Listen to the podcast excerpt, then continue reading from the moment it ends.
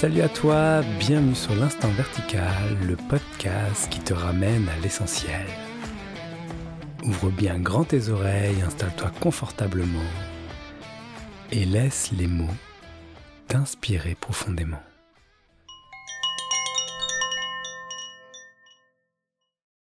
Bonjour, bienvenue sur ce nouvel épisode. Aujourd'hui, j'ai envie de vous partager euh, des réflexions, j'ai envie de, de, partager tout simplement autour de l'ego. Cette notion d'ego qui, qui prend beaucoup de place dans le partage, qui est beaucoup euh, remise en question, qui est cherchée euh, lorsqu'il y a euh, satsang, lorsqu'il y a post sur les réseaux sociaux, lorsqu'il y a vidéo, etc de montrer qu'il y a comme une sorte de chasse à l'ego dans le milieu spirituel, une sorte de chasse à l'ego de celui qui cherche des réponses à ces questions. Le, monde de la spiritualité, d'ailleurs j'en profite pour euh, questionner ce mot spirituel, et peut-être que si je devais apporter un élément de, de définition de ce que j'entends par spirituel, je dirais que c'est ce qui est de l'ordre du monde de l'esprit, donc euh, j'imagine que c'est la racine du spirituel. Et ce qui est de l'ordre de l'esprit vient englober euh, à la fois tout ce qui est euh, psychologique, physique, énergétique, etc. Et aussi tout ce qui est inconnu, ce qui est de l'ordre du mystère. Donc comme si le principe spirituel serait également être en lien avec l'évident et le mystère, avec le conscient et l'inconscient à travers les religions, à travers les courants spirituels, il y a une sorte de, de finalité que certains appellent euh, l'éveil, l'illumination, et que cette finalité euh, est souvent perçue lors du cheminement vers cette finalité, qu'il y a une destination. Et ce qui est dit aussi des cheminements spirituels, c'est que c'est du dépouillement et que au final ça ramène simplement à ce qui est déjà là. Voilà, et qu'au final, il n'y a pas de destination. Mais que le fait de se diriger vers une destination, c'est ce qui permet de se rendre compte qu'il n'y a pas de destination. Sans y être allé, sans tenter d'y arriver, eh bien, ça ne devient pas clair, ça cherche toujours. Voilà, c'est ce que j'entends moi par spirituel quand je l'évoque ici à ce micro. Et donc dans le principe spirituel, il y a comme une sorte de chasse à l'ego. Puisque dans certains principes, euh, l'ego, euh, en tout cas tout ce qui est la mise en avant, le, le fait de parler en jeu, de parler à partir... Euh, il y a comme une sorte de recherche de perfection, une sorte de recherche de quelque chose qui serait profondément bon, euh, bien, quelque chose de manichéen. Et que ne pas être égotique, ce serait une sorte de, de, de critère spirituel de quelqu'un qui a réalisé le soi ou qui est éveillé, etc. Eh bien, j'ai vraiment très envie de, de, décrypter ça, de décortiquer ça un petit peu d'un point de vue où le monde spirituel est aussi vachement tourné vers euh, des mots qu'on pose qui s'appelleraient euh, l'amour inconditionnel, le tout amour, etc. Quelque chose qui souvent, c'est de mon point de vue, hein, est souvent très mielleux que s'il faut être dans l'amour, il faut tout accepter, il faut tout vivre, etc. Sauf que lorsque ces mots sont prononcés, ils peuvent être entendus euh, par ces fameux égaux, ce fameux ego euh, dont on, se rabâche, et que euh, ce, qui, ce qui crée la chasse à l'ego, c'est que lorsque l'ego se plante, se, se fait enfermer dans une forme d'illusion, il croit qu'il est tout amour alors que non c'est bien quelque chose qu'on peut voir assez facilement se manifester euh, à travers différentes personnes, à travers euh, soi-même, à travers euh, son compagnon, etc. On est souvent surpris de ce qui sort de l'ego. Ce qui est partagé ici, c'est plus une reconnaissance qu'il n'y a pas d'ego. Quand je dis pas d'ego, se nécessite de définir un peu ce qui est entendu par ego. Et je vais essayer de définir euh, l'ego comme euh, à la fois un ensemble de croyances, un ensemble d'histoires, un ensemble de mécanismes qui font, qui créent l'apparition d'un moi, d'un moi qui serait existant à part entière et qui serait euh, vraiment comme une entité à part entière. Et ce qui est partagé ici, c'est que cette euh, entité n'est pas vue, n'est pas reconnue, n'est pas euh, concrète, que c'est beaucoup de vent et que c'est du vent dans le sens où c'est de l'ordre de la pensée. Et Betty Quiron, qui dont j'aime bien le terme, parle de rêve d'individualité. C'est un rêve. On rêve qu'il y a un individu. Et cet individu, apparemment, fait beaucoup de choses. Il dit des conneries, il dit des trucs sages. Il est amour, il n'est pas amour, il est, euh, il est tout et rien, et il fait euh, les quatre son coup. De voir qu'il n'y a pas c'est, ça ne remet absolument pas en question le fait qu'il y ait des mécanismes.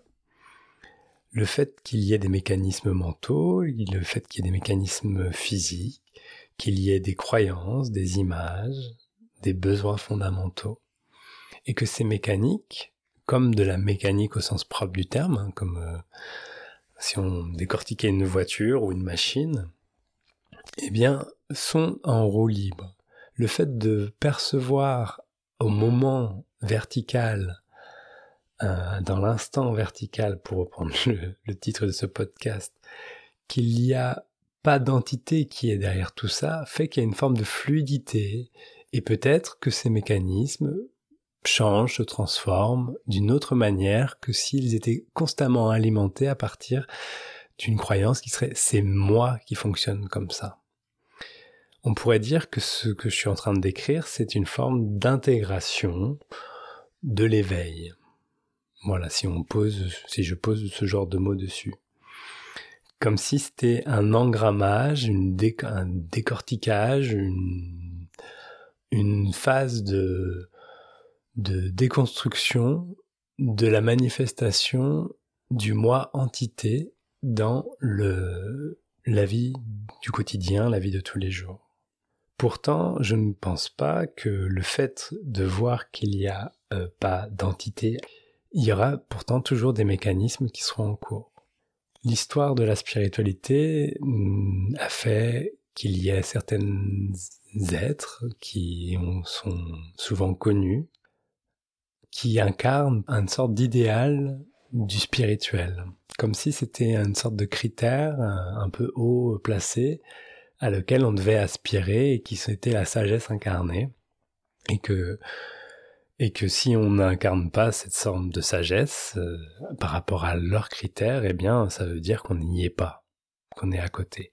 Et je crois que tout ce qui est de l'ordre de la pensée comme ceci ou comme cela, qui est euh, vraiment dire, bah voilà, il faut être amour universel, il faut être en accord avec chaque chose, il faut être bien dans sa peau, il faut être, euh, je sais pas tout ce que les gens se disent, mais c'est bien une manière de ne pas voir une forme de réalité qui est vécue maintenant. Et si elle, est vécue maintenant, elle est vécue maintenant pour toi qui écoutes ce podcast avec ses oreilles maintenant, qui est que les choses à laquelle on attribue le terme ego n'ont pas la véracité euh, intrinsèque qui est attribuée. Ça veut dire que ce que, l'on prend pour un, un être à part entière, une entité à part entière, est beaucoup plus vaporeux que ce qui est imaginé. C'est comme s'il y avait une hyper-focalisation sur l'entité et du coup de toutes les manifestations de l'entité, comme si à manifestation de l'entité, il en est déduit qu'il y a bien une entité derrière. Alors que la manifestation de quelque chose est juste la manifestation de quelque chose.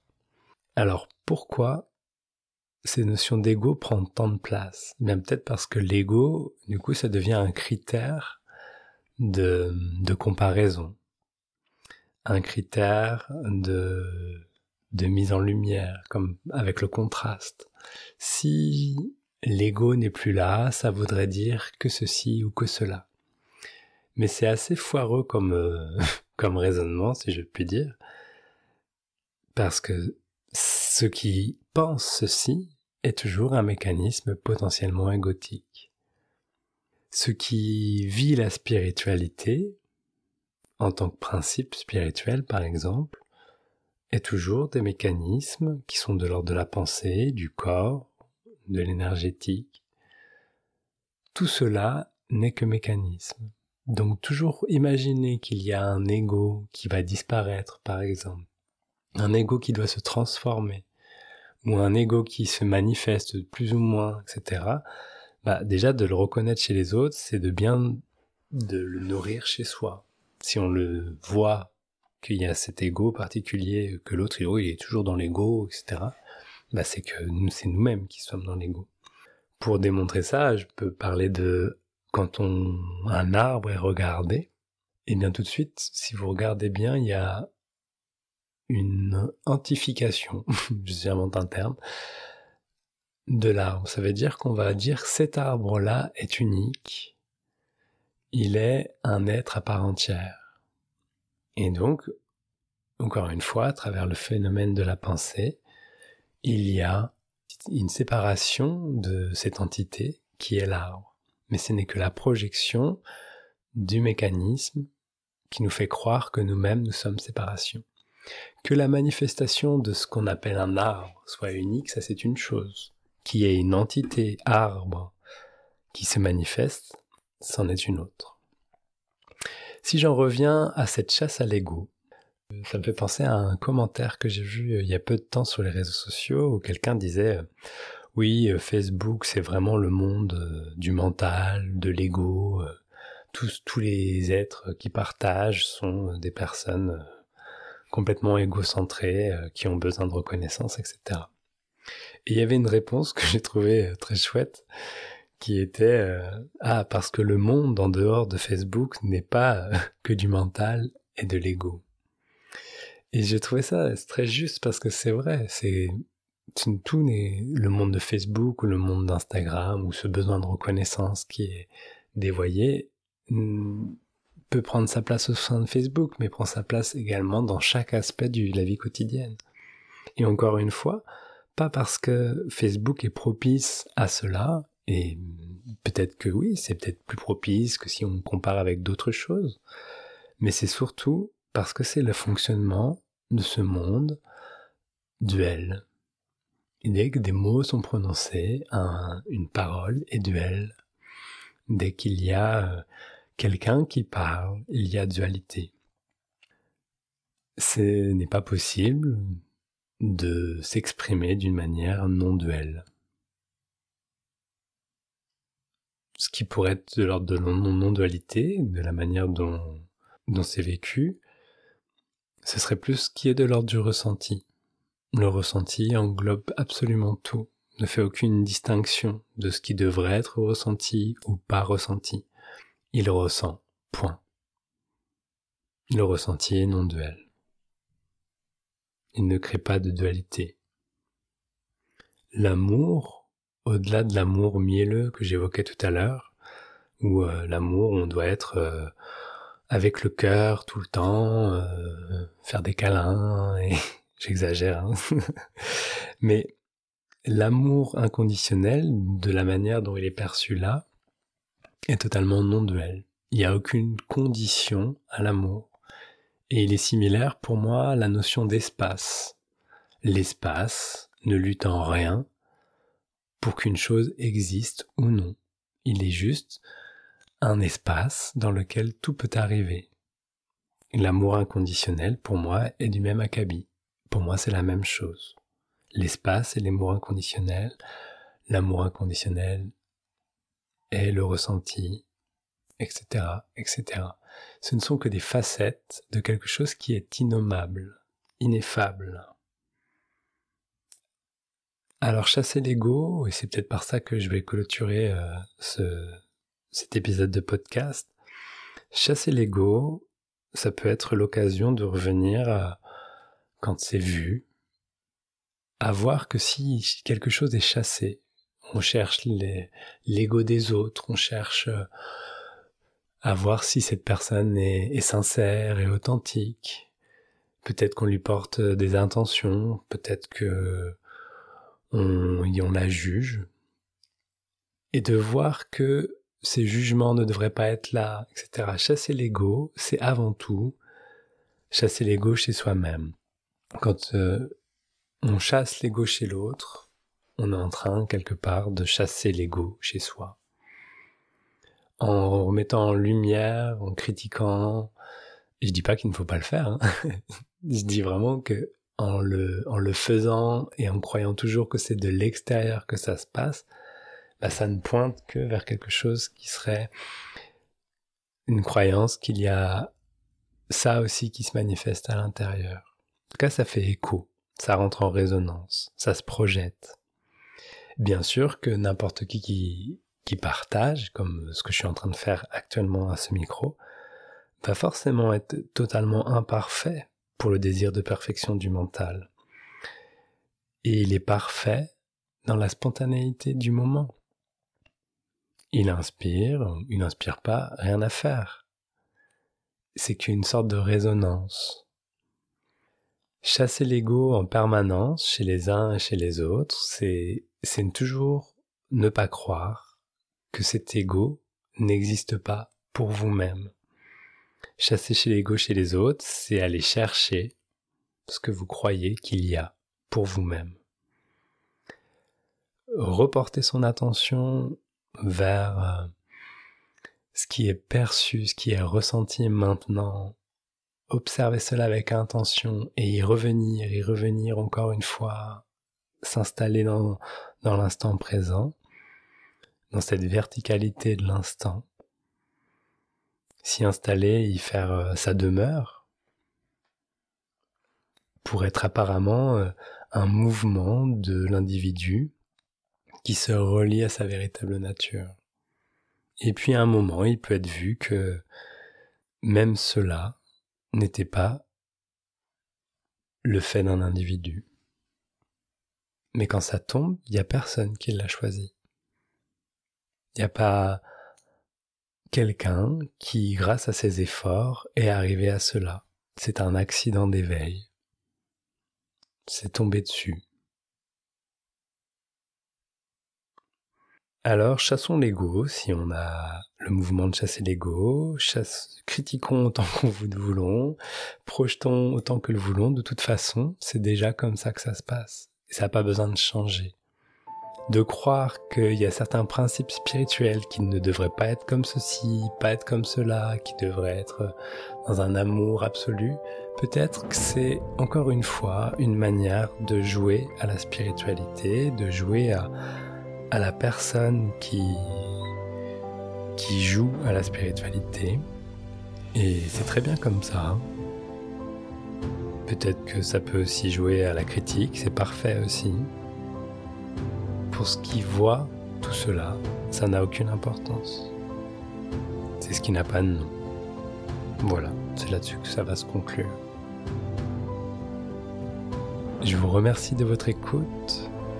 Je vous invite à rester plongé cette verticalité de l'instant, de la goûter encore. Et puis je vous dis à la semaine prochaine.